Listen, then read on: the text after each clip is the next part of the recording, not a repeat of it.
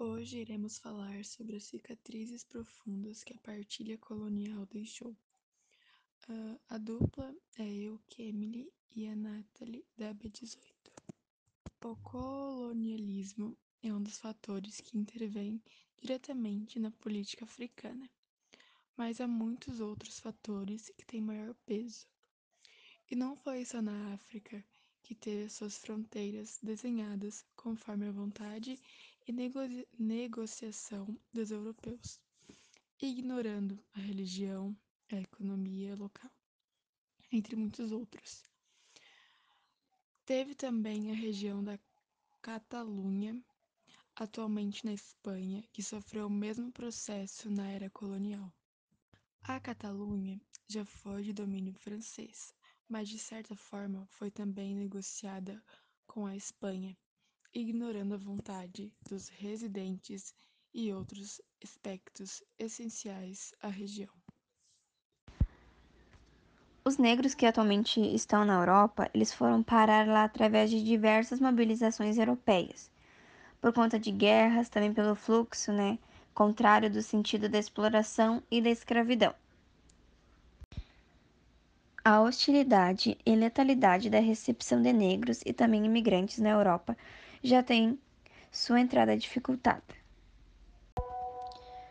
O ex-presidente Lula entendia que o Brasil tinha um débito histórico com a África, devido ao alto número de escravos trazidos para o nosso país, pois o nosso país era o que mais recebia os escravos africanos e também foi o último a abolir a escravidão. Uma boa forma de retratação seria uma negociação econômica que pudesse ajudar diretamente no desenvolvimento nos países africanos. O mundo árabe paga até hoje pela partilha colonial ocorrida. Os novos dirigentes possuem grande dificuldade para garantir a estabilidade nacional. Havia vários fatores em jogo, como a economia, política, estratégias sociais e comerciais na Tunísia ocasionou o endividamento, tendo que deixar um organismo controlado pelos credores para gerenciar diretamente uma parte dos recursos do país, destinados ao reembolso da dívida. Se o endividamento persistisse, o país poderia ser tomado. Isto aconteceria tanto na Tunísia quanto no Egito e também no Marrocos.